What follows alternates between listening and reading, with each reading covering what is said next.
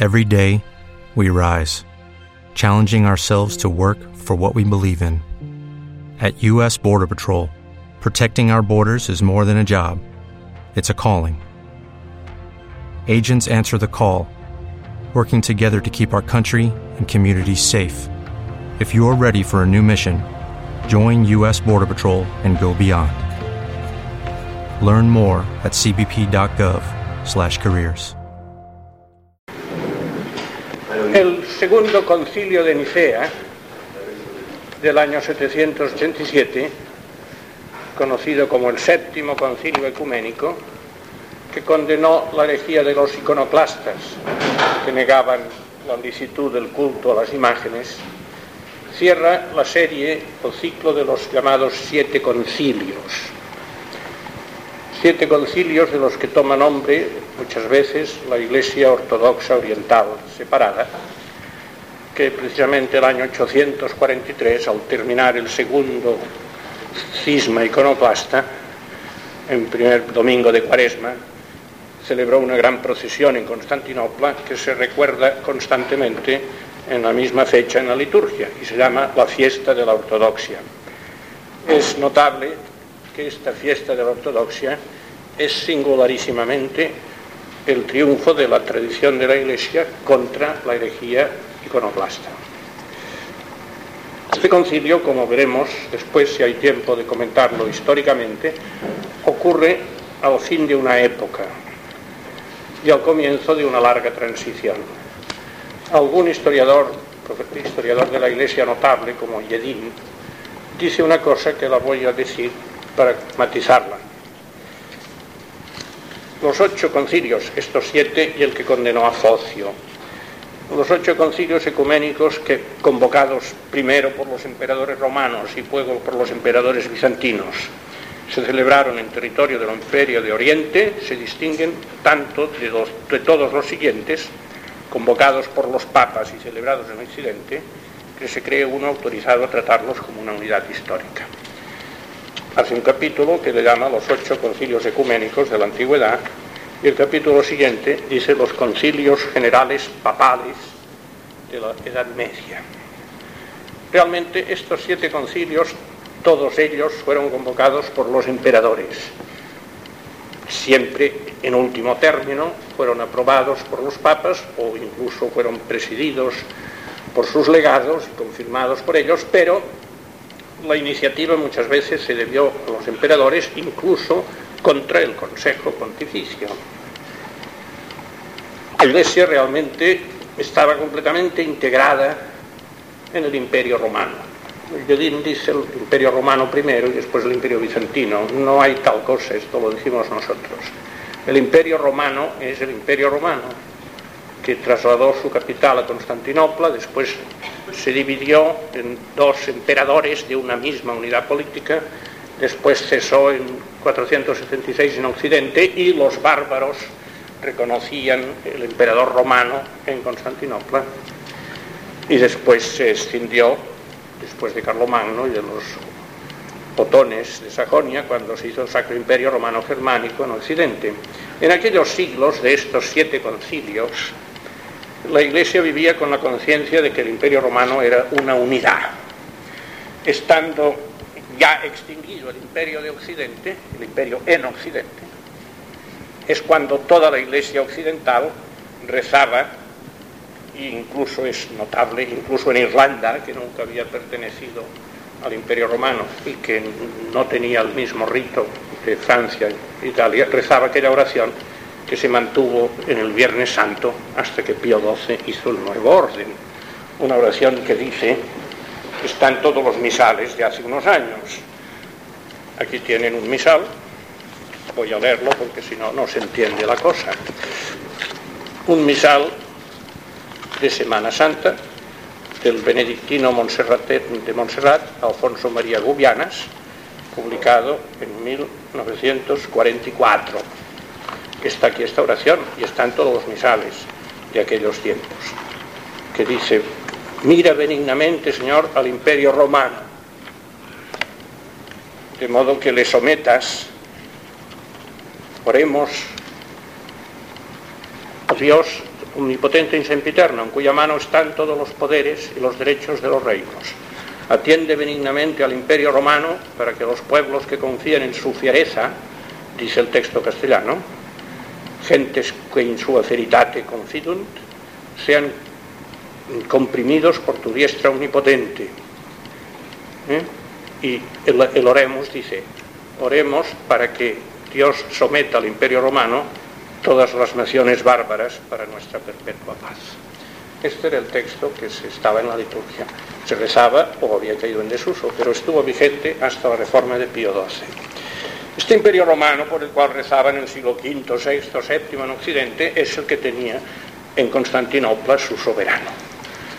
La idea de ecumene entonces estaba ligada, era una idea al fin y al cabo previa al cristianismo, una idea griega, estoica, Ecumene era, en muchos casos, en la terminología del tiempo, el mundo helénico unificado, el helénico en Oriente unificado por el poder romano y el mundo romano. Los, lo otro eran las gentes que están en, las regiones bárbaras, las iglesias que están entre los bárbaros, decían los canonistas, en el quinisexto que llaman después del concilio sexto, hay cánones que se establecen para la ecumene y se dice se puede obrar de otra manera en las naciones bárbaras, en las iglesias que están entre las gentes bárbaras. La iglesia estaba centrada en el imperio. Esta época, vamos a ver ahora lo que pasa con la última herejía y podremos ver una perspectiva de conjunto sobre el resultado de la iglesia en estos siglos.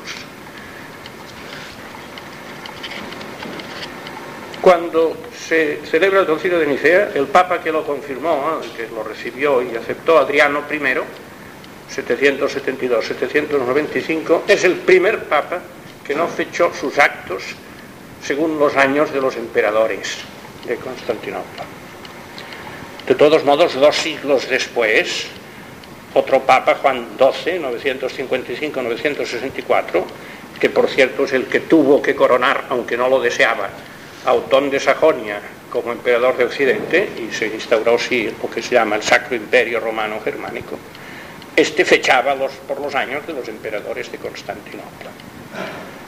Veremos después, aquellos años de transición tan larga trajeron unas tensiones tremendas en los estados pontificios que se habían creado en 774 entre el partido del occidental, diríamos, y el partido italiano bizantino. En Roma había un fuerte partido político, digamos, aristocrático, que influía más que el pontificado políticamente sobre la política de Italia central y de Roma, que apoyaba constantemente los, papas que se sometían o que apoyaban a los emperadores.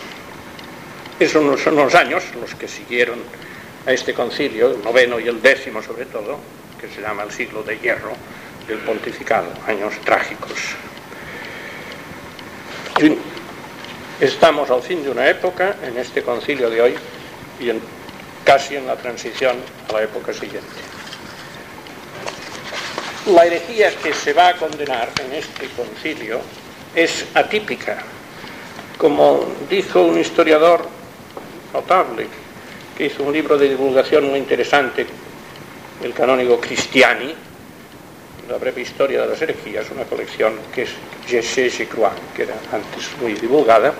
Como dijo Cristiani, dice, esta herejía no forma línea con las anteriores.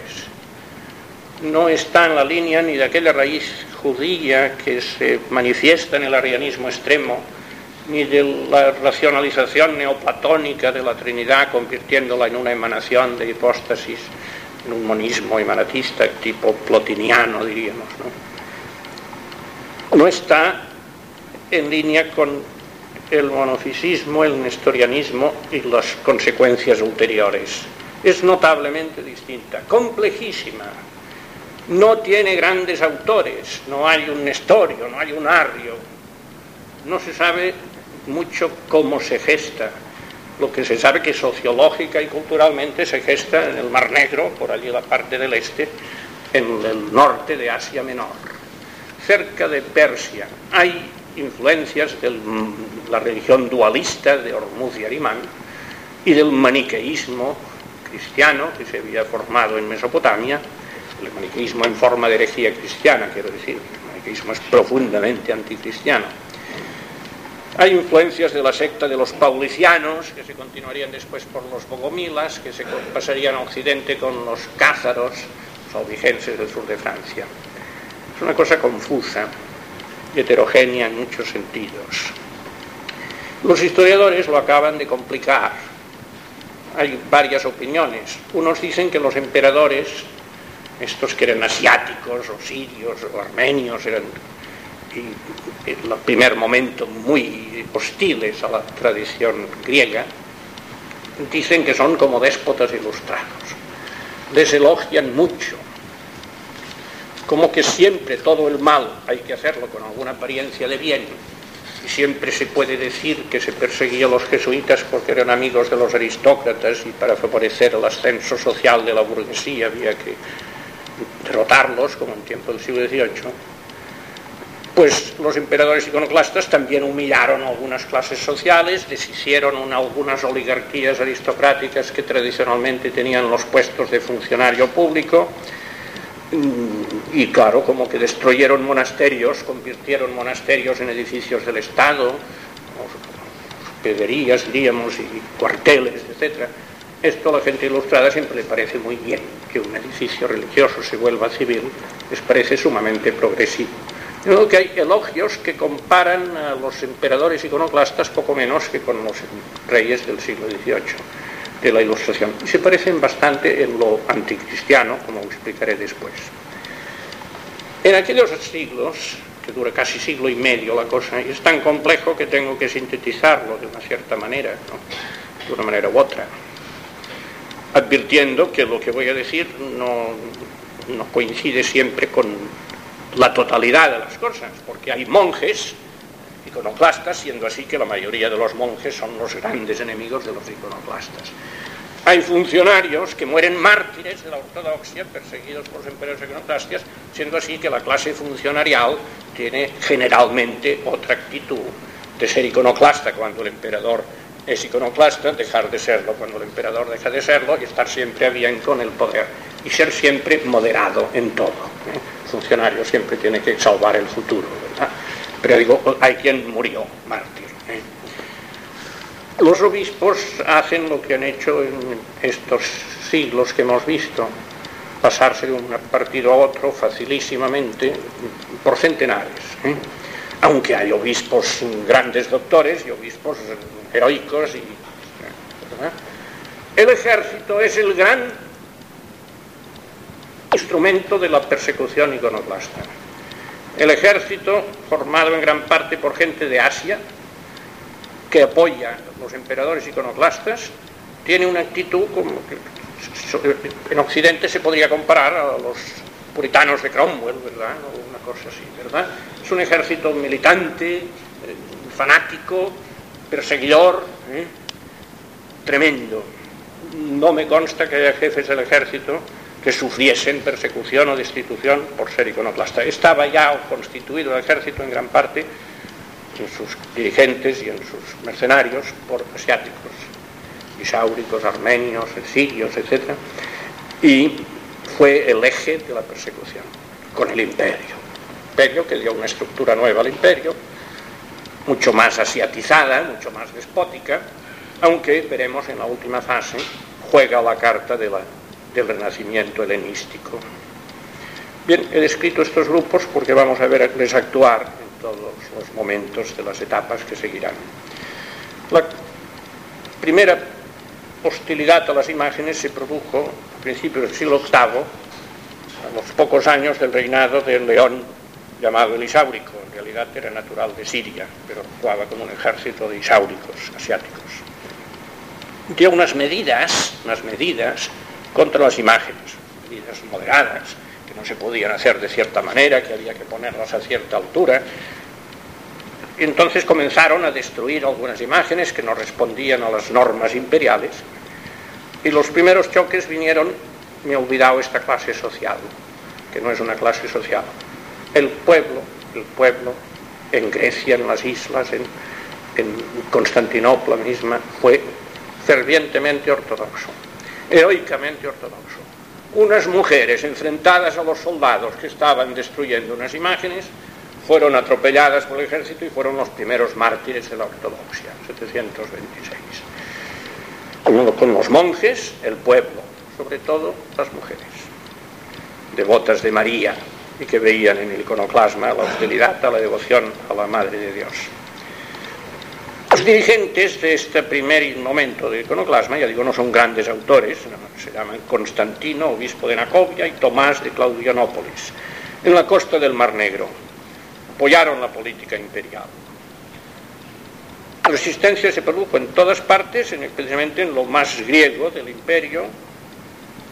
Hay que recordar que Grecia nunca había pertenecido al patriarcado de Constantinopla y que había estado en la cuestión arriana, en la cuestión nestoriana, en la cuestión eutiquiana, siempre había estado con el pontificado.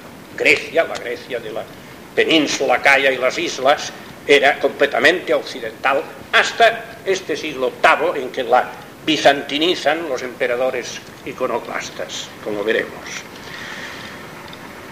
El emperador León Elisáurico destituye ante la resistencia que opone a sus medidas al patriarca San Germán de Constantinopla. Este es el gran héroe de la defensa de la ortodoxia en este primer momento. Le sustituye por un funcionario imperial, lo que había hecho ya Teodosio con Nectario en 381, se hizo continuamente en Oriente, contra los cánones de los concilios. Se cogía un funcionario laico y se le ordenaba toda velocidad con todas las órdenes y se le hacía patriarca de Constantinopla. Se pasaba muchas veces, hay varios casos en este siglo y medio, de ser secretario del emperador, como quien dice el primer ministro o algo así, secretario en un sentido muy, muy de, estar enterado de toda la política, ¿no? y le hacían patriarca. ¿eh? Este Anastasio de Constantinopla, que suplanta al destituido San Germán, es uno de estos.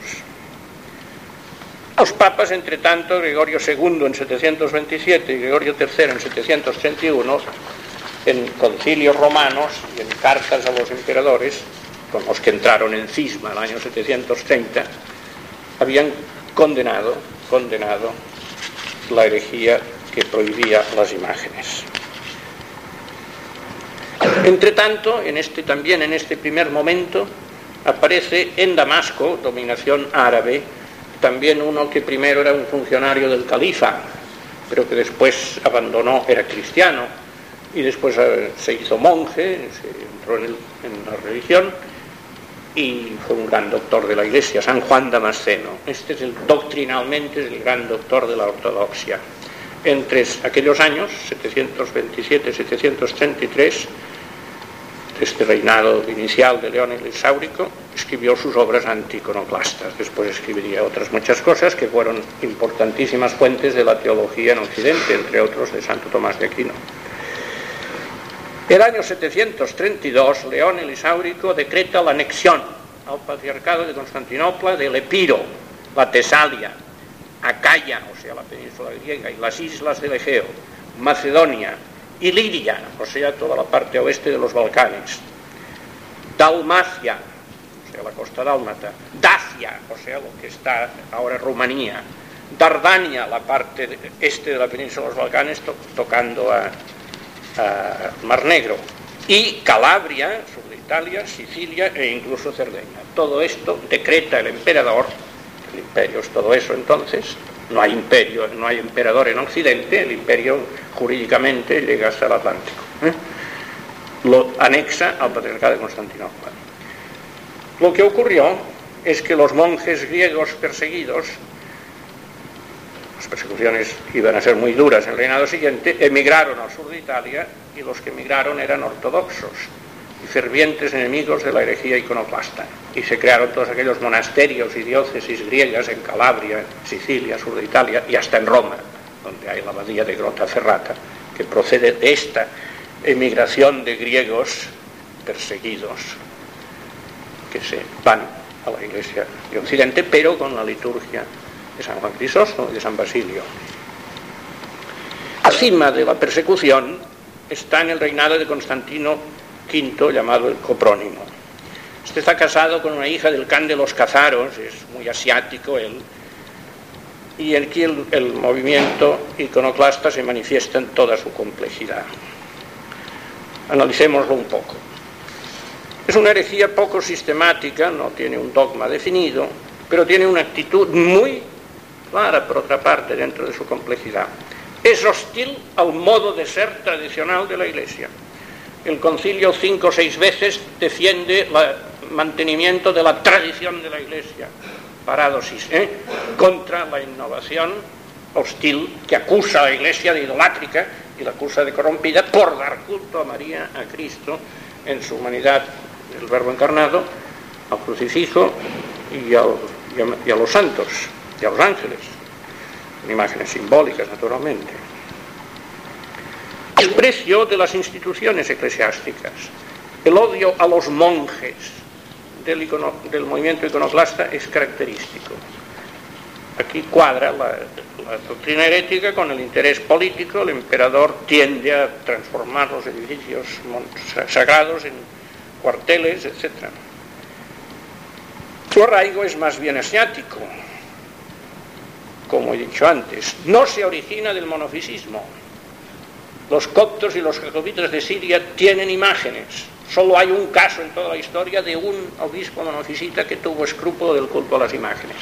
Pero esto no quiere decir nada porque San Epifanio de Salamina, doctor católico, también en un momento dado habla contra el culto a las imágenes, que le parece supersticioso probablemente más que nada siempre hay una posibilidad de que alguien vea el aspecto de riesgo de abuso, etcétera, etcétera, ¿verdad?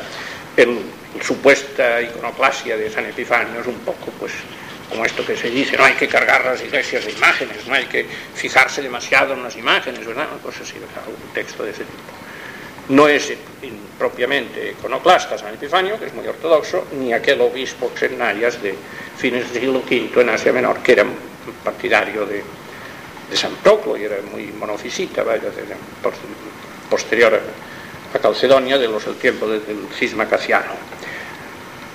La prohibición del culto a las imágenes entre los judíos y los musulmanes puede ser un factor circunstancial, pero todas las cosas del iconoclasmo van por otro camino que el Antiguo Testamento y que el Islam. Van por otro camino. Se parece mucho más a lo maniqueo.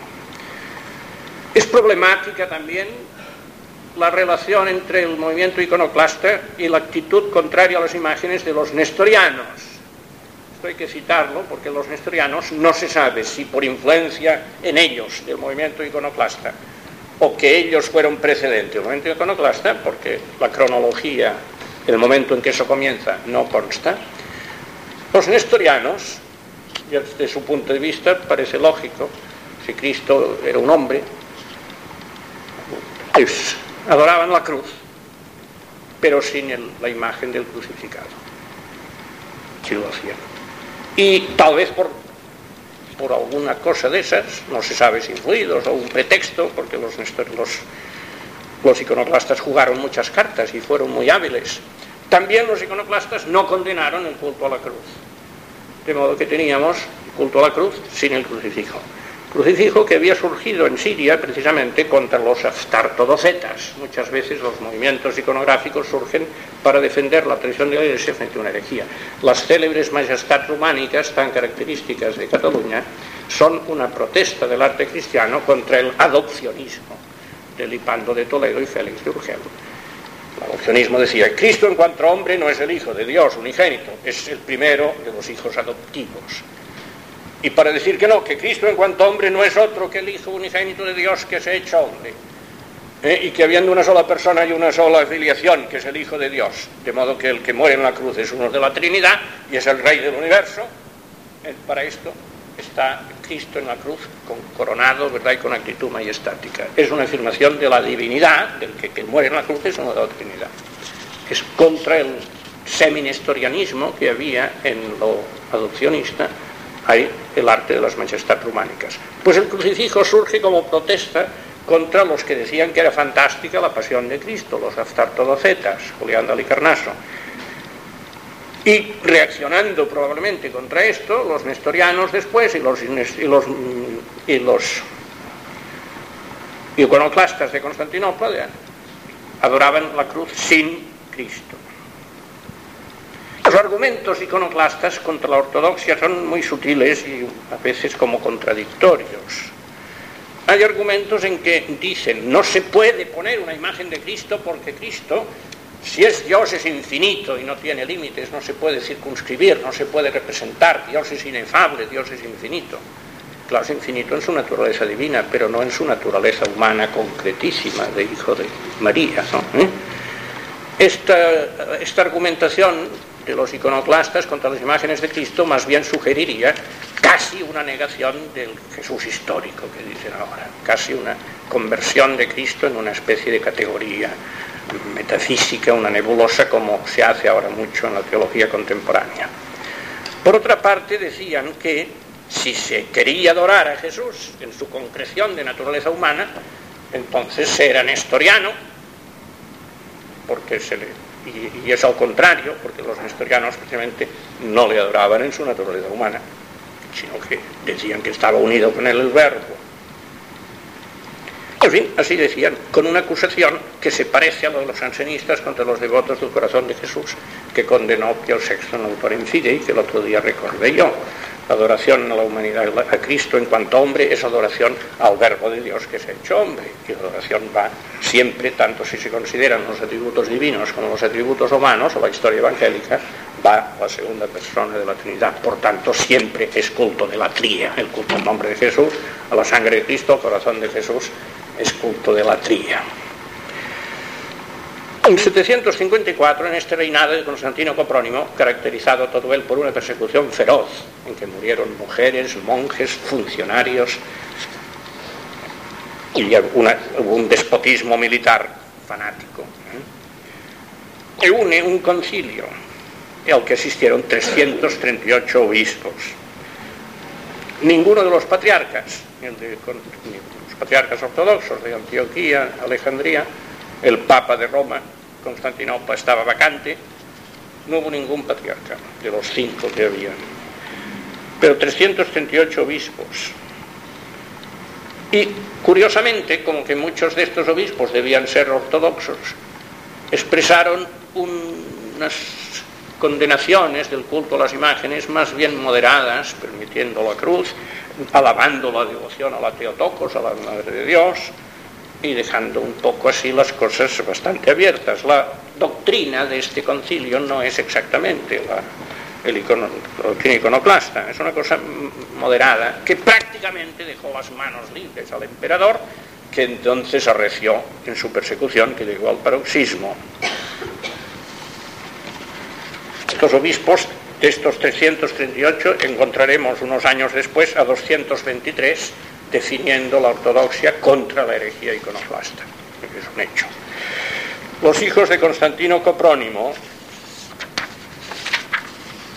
León IV, el Cázaro, por su madre, que era hija del can de los Cázaros, continúa la política de su padre, pero se casó, desde antes de ser rey, con Irene, que era una dama aristocrática de Atenas, los monjes consideraban amiga de la ortodoxia. Lo cierto es que de momento no pasó nada, continuó la persecución, aunque Irene decían que era católica. Nombraron patriarca de Constantinopla, Pablo, del que el historiador ortodoxo Teófanes, muy polémico y valiente contra los iconoclastas, dice, el patriarca Pablo era de buena doctrina, pero no se atrevía a declararlo porque la herejía seguía prevaleciendo. Interesante verlo también. De modo que aquel mismo año en que subía este patriarca Pablo, que era de buena doctrina, y, reinaba ya la emperatriz Irene, que era católica, fueron arrestados funcionarios precisamente acusados de idolatría de culto a las imágenes y fueron ejecutados. Comenzó entonces el reinado el 780, de Constantino VI, muy niño, bajo la regencia de Irene, su madre, de esta mujer católica, que duraría hasta 795 con la regencia, durante dos años reinaría Constantino y después la madre destronó al hijo y, hasta cinco años más siguió reinando ella, siendo la primera mujer que se proclamó emperatriz, porque Pulqueria era emperatriz porque su marido era emperador. Nunca se consideró que en el Imperio Romano que una mujer pudiese gobernar el Estado, pero Irene fue la primera que gobernó el Estado. En Occidente, la ilegitimidad de una mujer en el imperio fue una de las razones que se daban para coronar a Carlomagno, emperador del Imperio Romano. Como quien dice en Occidente, porque no hay más remedio. Por otra parte, después Carlomagno se procuró que se casara con Irene, pero la cosa se vino abajo porque Irene la destronaron pronto. En este reinado de Irene y Constantino, o de Constantino jurídicamente todavía y de Irene como regente, se tiene lugar la vuelta de la ortodoxia. Se apoya en un patriarca, que también es un funcionario imperial, que había estado en comunión con los iconoclastas y no había protestado de la persecución, que no era amigo de los monjes, pero le nombra patriarca y reúne el concilio segundo de Nicea. Asisten 330 obispos, menos que en el iconoclasta, 223 de los cuales, al entrar en el concilio, retractan los acuerdos de Hierea de 754. La definición del concilio es breve y clara y hay que leerla ahora, porque acaba de, además de tener interés dogmático en sí misma, hace entender muy bien lo que se estaba ventilando entonces. Después de un preámbulo, que leeré después algo, dice, entrando, como si dijéramos, por el camino real, siguiendo la enseñanza inspirada por Dios a nuestros padres, es decir, la tradición de la Iglesia Católica, pues reconocemos que ella pertenece al Espíritu Santo que en ella habita. La Iglesia es del Espíritu Santo que vive en ella y por eso la tradición de la Iglesia es del Espíritu Santo. Definimos que de modo semejante a la imagen de la preciosa y vivificante cruz, han de exponerse las sagradas y santas imágenes, tanto las pintadas como las de mosaico de materia conveniente, en las santas iglesias de Dios, en los brazos sagrados y ornamentos, en paredes y cuadros, en las casas y en los caminos. Las imágenes de nuestro Señor y Dios y Salvador Jesucristo, de Nuestra Señora Inmaculada, la Santa Madre de Dios, de los ángeles y de todos los varones santos y venerables. Porque cuanto con más frecuencia son contemplados por medio de su representación en la imagen, tanto más se mueven los que éstas miran al recuerdo y deseo de los originales y a tributarles el saludo y veneración de honor. No ciertamente de la tría verdadera adoración que según nuestra fe solo conviene a Dios, sino que como se hace con la figura de la preciosa y vivificante cruz, sale dos veces la cruz porque la, la veneraban los iconoclastas y los nestorianos.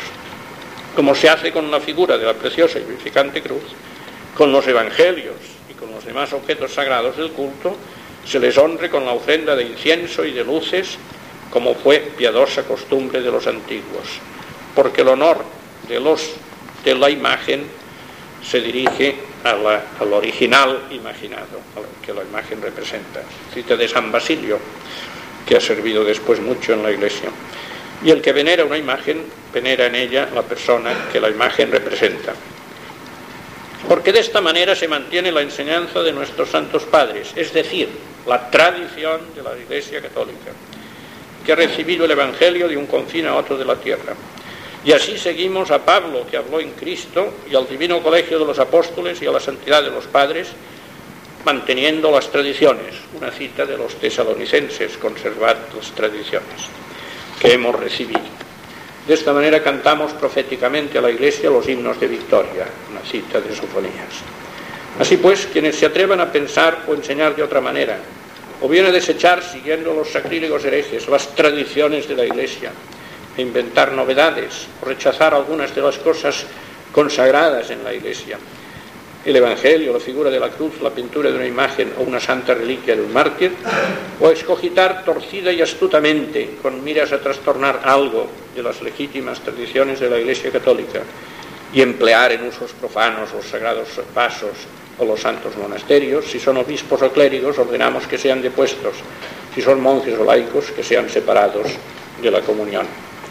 Este es el texto dogmático del concilio, como veis se refiere únicamente a esta cuestión de las imágenes, pero para hacerlo insiste, eso es muy importante, varias veces en el mantenimiento de la tradición de la Iglesia.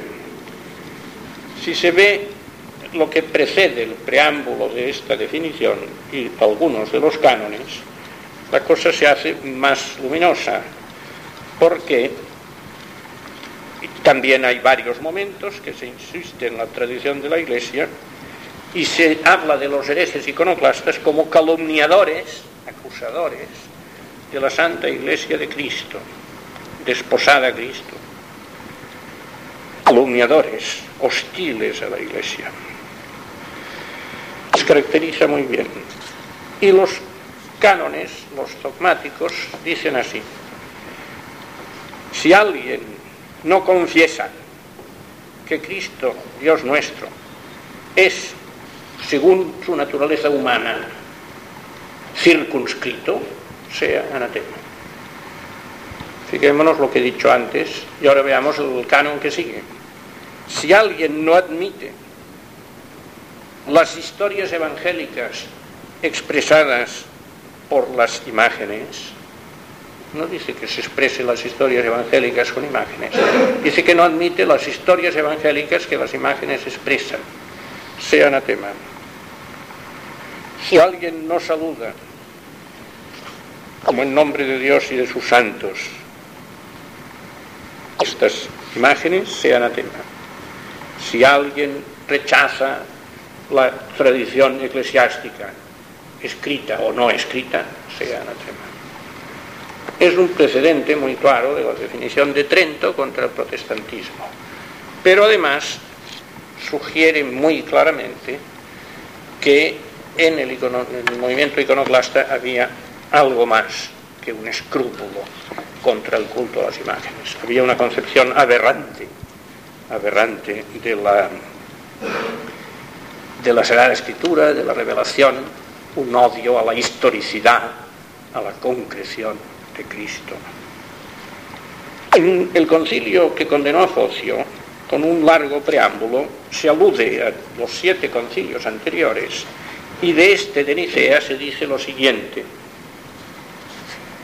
Profesó, el concilio, este concilio profesó que uno y el mismo Cristo Señor es invisible y visible, incomprensible y comprensible, incircunscrito y circunscrito, impasible y pasible, y inscriptible y indescriptible y descriptible. Entonces condena a todos los patriarcas de distintas sedes, también de Constantinopla, que habían sido los líderes del iconoclasma, y dice así, admatizamos todos los que dicen que las palabras sobre la encarnación divina son fantásticas y putativas, y que por la abolición de la imagen de Cristo y de nuestro Salvador, ¿eh? quitan también la forma verdadera de su carne divina, carne humana de Dios. Pues lo que se dice que no puede ser representado en imágenes, se puede entender esto de dos maneras. O que, es algo inexistente, o que es algo incomprensible y absurdo. Este texto, que es preámbulo de un concilio de 869-870, estaba todavía en recuerdo reciente lo que era el movimiento iconoclasta, es extraordinariamente revelador y de una tremenda actualidad. Ahora se hace esto. Se dice, oh, el misterio divino es inefable. Bueno, las cosas inefables puede ser que el concepto humano no alcance a la adecuada y completa representación de las mismas pero puede querer decir que no existen o que son absurdas.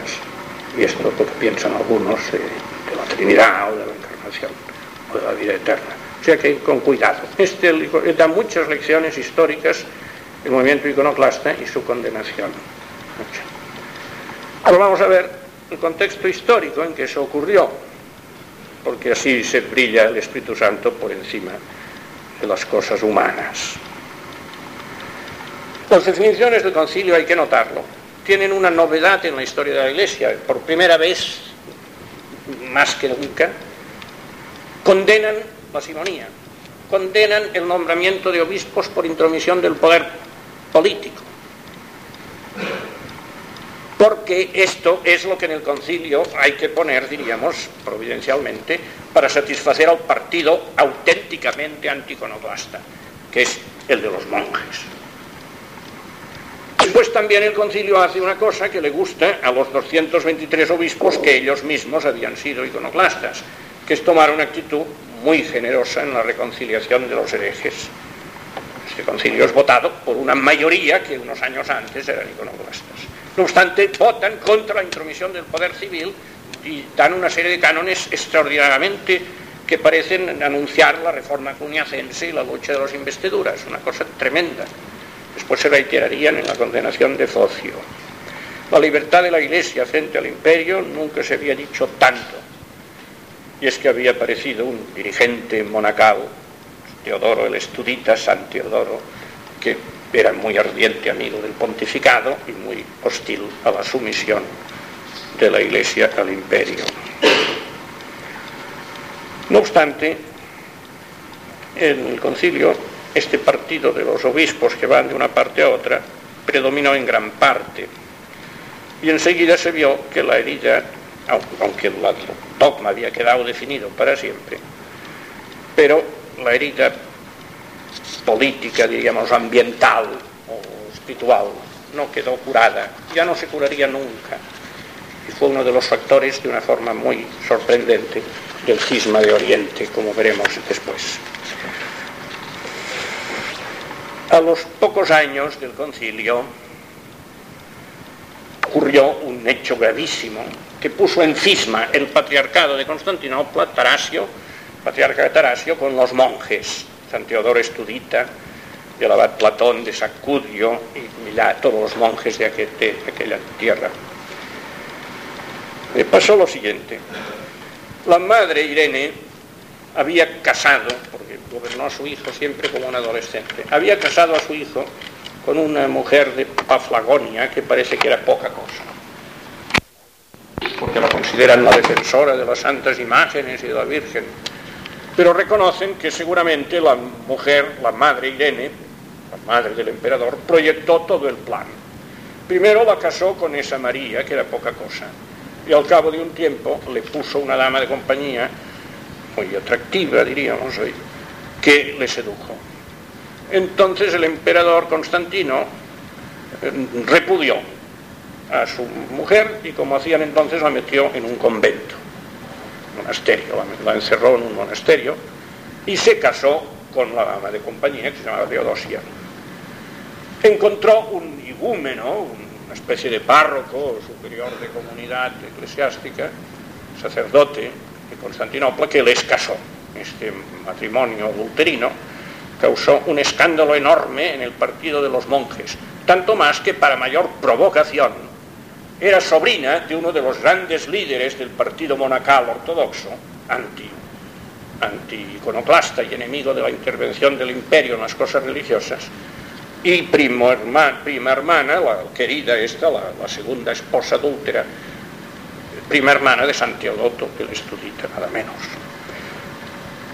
Entonces los monjes tanto más se exaltaron y como que el patriarca Tarasio defendió al sacerdote que había casado al emperador, entraron en cisma con el emperador. Es el cisma que se llama del adulterio, cisma mequiano,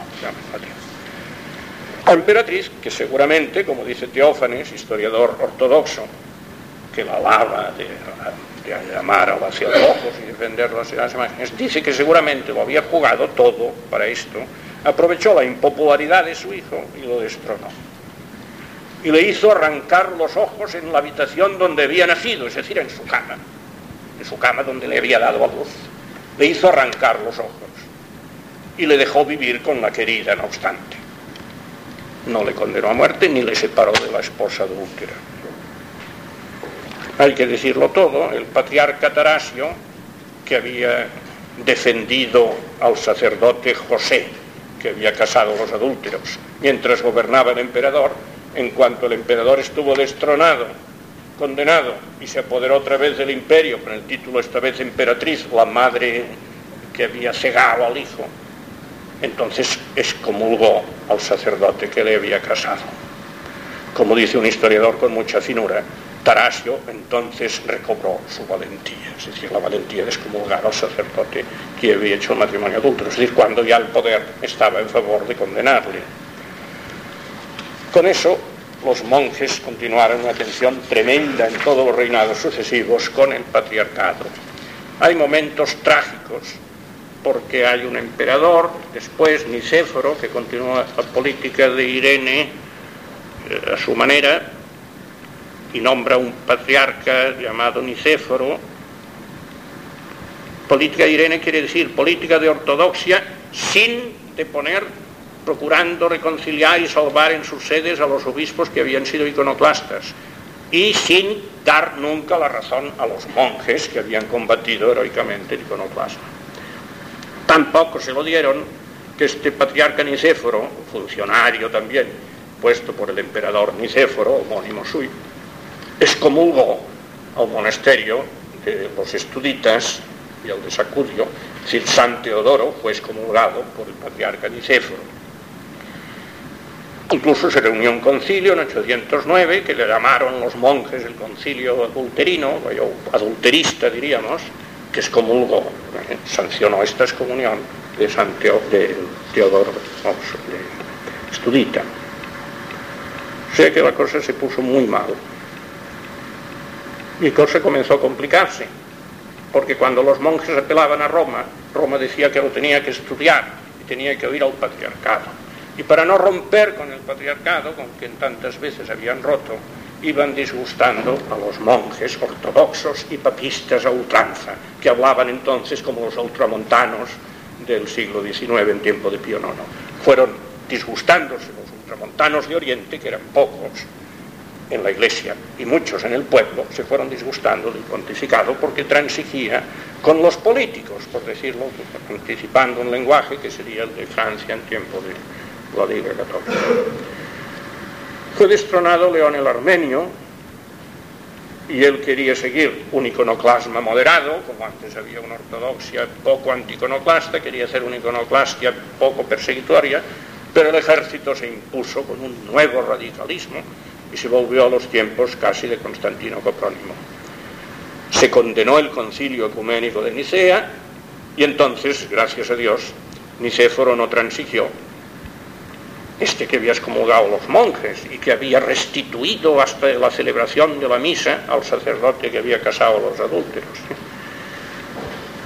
Este Nicéforo no quiso condenar el concilio que denuncia y fue depuesto, depuesto. Entonces se renovaron los acuerdos del concilio de Hierea otra vez y volvimos al cisma. Esto vuelve a comenzar, terminado el cisma con poco antes del concilio de Nicea, vuelve a comenzar en 815 y dura hasta 843. En esta etapa, que también hay mucha persecución, aparece un hecho nuevo que seguramente habrá confundido a los historiadores de nuestro tiempo. Emperadores asiáticos, iconoclastas, enemigos de la tradición, pero para encontrar seguramente más fácilmente el apoyo de la clase funcionarial y amansar la posible oposición del episcopado, es decir, adular a los obispos transigentes, que eran casi todos, inicia una política de cultura helénica. Se establece una universidad en Constantinopla y comienza, es el preámbulo de lo que será el reinado de los macedonios, época de clasicismo, que es lo más clasicista que ha habido en el mundo antes del Renacimiento italiano. ¿eh? Ya Constantinopla comienza a emprender aquel tono, que es el que sería el modelo de, la Florencia de, los Médici, ¿no? ¿Eh? este bizantinismo muy helénico, muy clásico. Lo comienza a hacer el emperador Teófilo. Da una apariencia helenística. En su reinado hay dos patriarcas de Constantinopla que hay que nombrar. Uno que se llama Antonio Caudeas, a quien los historiadores ortodoxos llaman más mudo que un pez. O sea que este se ve que no dijo nada nunca. Y otro, Juan Ililas, que durante 25 años fue un apóstol del iconoclasma radical. Había sido ya preceptor del emperador mismo, del emperador Teófilo cuando era príncipe, diríamos. Y después le ponen también, laico él, le ponen el patriarca de Constantinopla. Este señor, según un historiador muy competente, tenía especial celebridad por ser muy experto en arte de hechicería y brujería. El otro gran dirigente de la heterodoxia de esta época preclásica, ¿eh? pre-helenística, es León. Este se llama Juan y Lilas, apodado el Gramático. Cuando ustedes vean Juan el Gramático, patriarca de Constantinopla, es este mm, conocedor de la brujería. Otro es oh, arzobispo metropolitano de Tesalónica. Se llama León y se dio el apodo del filósofo. Este, siendo obispo de Tesalónica, se servía de sus conocimientos en astrología para dar orientaciones a los agricultores de su diócesis. a mí me recuerda el Filipín con aquel señor de Palau de Plegamans, ¿no? ¿Eh? una especie de astrología meteorológica, perdonen el chiste, ¿no? es un poco divertido. No cabe duda que muchos historiadores se emocionan con esto y ven en él el precursor de los obispos ilustrados del tiempo de Carlos III, ¿verdad? que eran que estos obispos que, entendían de higiene, entendían de, dietética, ¿no? entendían de cría de, de, ganado y cosas de estas, y de población forestal, y lo fomentaban. Este señor con la astrología orientaba las cosechas. Después, otra vez un cambio de política, y esto lo explico con toda intención, hizo que la emperatriz Teodora, regente en nombre de su hijo Miguel III el Beodo, restauró la ortodoxia, nombrando un patriarca que había sido monje, que había sido perseguido en un cierto momento, pero que en el reinado de Teófilo había estado sin ser molestado por nadie porque optó por imitar a Antonio, aquel que callaba como un pez, y había estado quieto. Y así pudo nombrarle patriarca sin dificultar demasiado la nueva evolución del episcopado, que con tiempo Teófilo eran iconoclastas y después fueron ortodoxos. Este León, el filósofo, al venir la ortodoxia, tuvieron que destituirle de su sede de Tesalónica, pero le pusieron de profesor de Filosofía y Matemáticas en la Universidad de Constantinopla, que se restauró. Y fue el maestro que formó a los más influyentes dirigentes de la Iglesia Ortodoxa en las generaciones siguientes. Ambiente en el cual se formó Focio y al cual había pertenecido mucha gente del siglo siguiente. Esta es la situación de la lucha anticonoclasta. El pueblo fiel lo vivió como una lucha del demonio, así lo decían los monjes, contra María y los santos y Cristo. Funcionarios lo vivieron como un problema político y se son, ya digo, funcionarios mártires, ¿no? Y hubo monjes iconoclastas, ¿eh? pero el pueblo y las mujeres del pueblo y los monjes son los grupos sociales en donde brilló más el amor a María, el amor a la tradición de la Iglesia, que acabó por triunfar contra viento y marea. Los funcionarios iban con quien mandaba, la mayor parte de casos, y los obispos también. Solo hay un gran obispo que luche contra la heterodoxia, que es el patriarca San Germán de Constantinopla. Los demás no hay nombres, no hay ningún Atanasio en esta lucha los luchadores de la ortodoxia son monjes. Y en esto sí, hay muchos y muy ilustres. Uno de ellos es un monje griego que estaba en nuestros monasterios de Sicilia, que redactó aquel canon josefino que está en la liturgia oriental, que alguna vez reproduje yo en cristiandad, el himno a San José, escrito en el siglo IX por uno de esos monjes de la corriente de, de, de estudio, abad Teodoro de Estudita. Una vez más, Dios escribió derecho con renglones torcidos y la iglesia había pasado, estaba, había superado esta época. Les voy a decir una cosa con toda libertad. que no lo entiende, se escandaliza o le parece mal que lo deje estar. Hay muchos, bastantes, autores, entre ellos nuestro maestro, padre Orlandis, el cardenal Guillot, Bartolomé Sauser y otros, que interpretan las palabras del Apocalipsis, las cartas de Juan a las iglesias de Asia, una profecía de etapas de la iglesia. En esta sistematización todos ponen la iglesia de Pérgamo como la que va de Constantino a Carlomagno. Y en esta iglesia dice en la revelación, sé dónde vives, allí donde Satanás tiene su trono. Lo dice dos veces. Esta frase, allí, vives donde Satanás tiene su trono. Y has conservado mi nombre y has salvo y has sido fiel a la fe. Una iglesia que conserva el nombre de Cristo y conserva la ortodoxia, la fe ortodoxa, pero viviendo, viviendo en donde tiene Satanás su trono. ¿Dónde tiene Satanás su trono? Bíblicamente. Bíblicamente, según se ve en el carisma de San Ignacio, en los ejercicios, Satanás tiene su trono en Babilonia. Babilonia históricamente es la ciudad donde estuvo cautivo el pueblo de Israel. Teológicamente, como antitipo de este tipo, es el mundo pagano y, según San Agustín, es Roma, Babilonia de Occidente. Según Constantinopla, ellos eran la Nueva Roma. Si eran la Nueva Roma, y San Pedro fecha su carta desde Roma diciendo que escribe desde Babilonia, desde la iglesia que vive en Babilonia, Roma.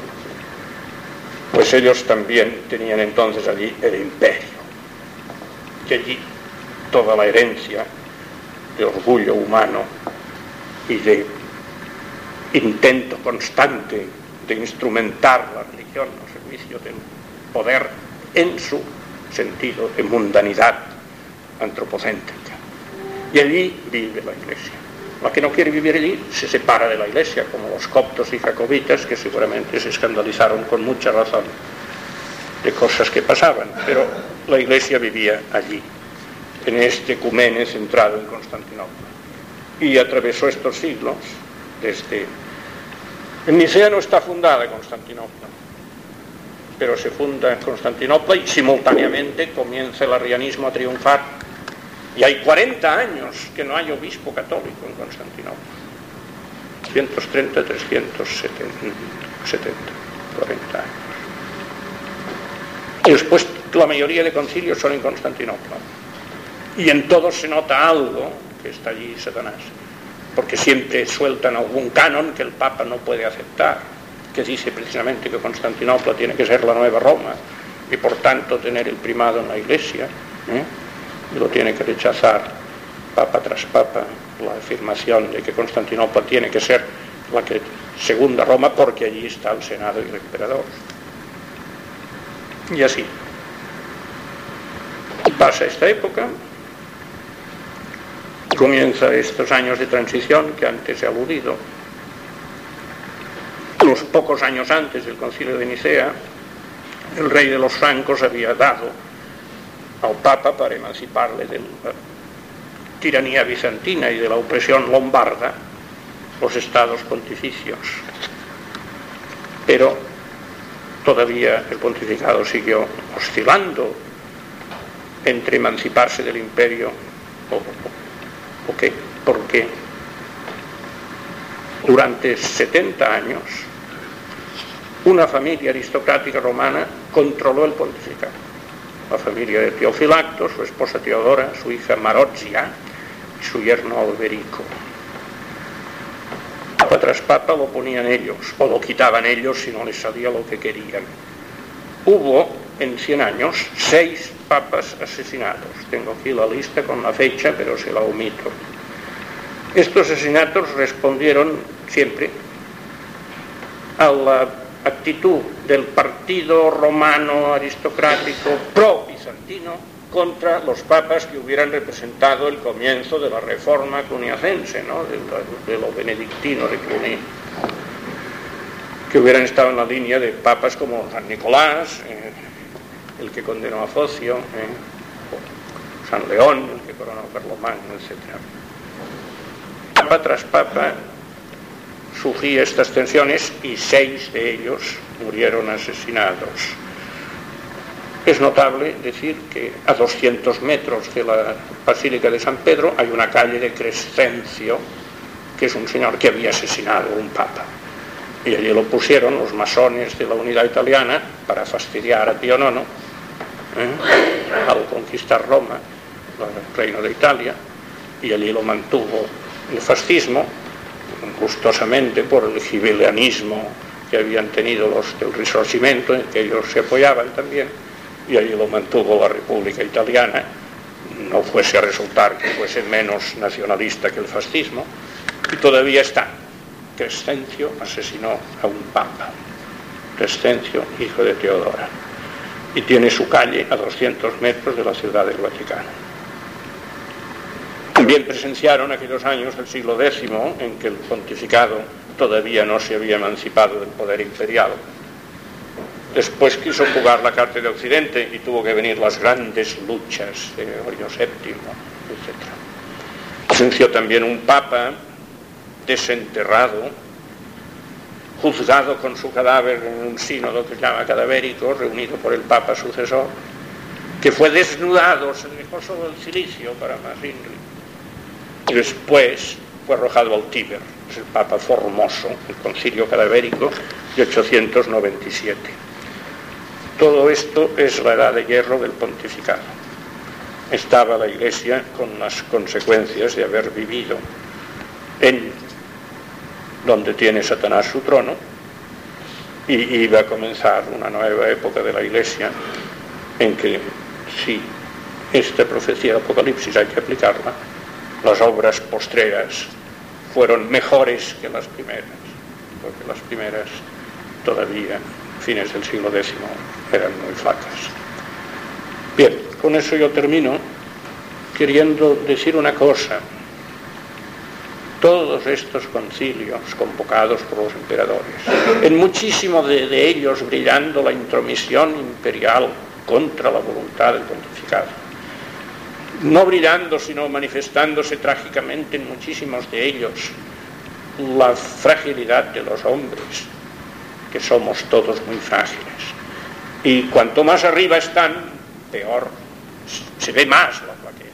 No es que los obispos sean más tontos que la mayoría de los hombres, es que es mucho más trágico ver la tontería humana en el episcopado. Y en los concilios ecuménicos se ve como nunca. Y en estos concilios obispos hicieron el ridículo por centenares, en estos y en los heterodoxos, que fueron mucho más numerosos que los ortodoxos. Hubo muchos más obispos para negar la divinidad de Cristo que para afirmarla en el siglo IV. No obstante, no obstante, la fe de la Iglesia, que ya Gregorio Nacianceno decía, ¿cuál es mi fe en la Trinidad? La que tiene este pueblo que está aquí en la Catedral de Santa Corte Constantinopla ellos creen en un solo Dios, en tres personas, Padre, Hijo y Espíritu Santo. Esto creo yo. La fe del sentido cristiano se mantiene y la Iglesia infaliblemente define el dogma e infaliblemente juzga dogmáticamente de los hechos dogmáticos. Aunque tantos casos singulares se equivoque de cosas singulares. Pero estos siete concilios son un hecho dogmático que está grabado en la conciencia de la Iglesia. Y lo que ellos enseñaron, asistidos por el Espíritu Santo, está metido en los huesos de todo cristiano fiel. que Jesucristo es Dios, que es la segunda persona de la Trinidad, que el Espíritu Santo es Dios, que hay una Trinidad consustancial, que Jesucristo nace de María, que es Madre de Dios, que verdaderamente es uno de nosotros en su naturaleza humana y por eso ha querido serlo para redimirnos. Que Cristo tiene voluntad humana y nos ama con amor de hombre. Que la historia de Cristo es real y tiene que ser recordada como algo concreto, circunscrito, tangible y empírico y que hay que tomar el fundamento verdadero de la historia y hay que ser realista y encarnacionista de verdad y no dejarse a título de desmitificar, sustituir la fe cristiana por una nebulosa o mito metafísico, idealista y falso. Y eso es lo que nos dicen esos concilios, y que hay que vivir en la tradición de la Santa Iglesia de Cristo. Muchas gracias por haberme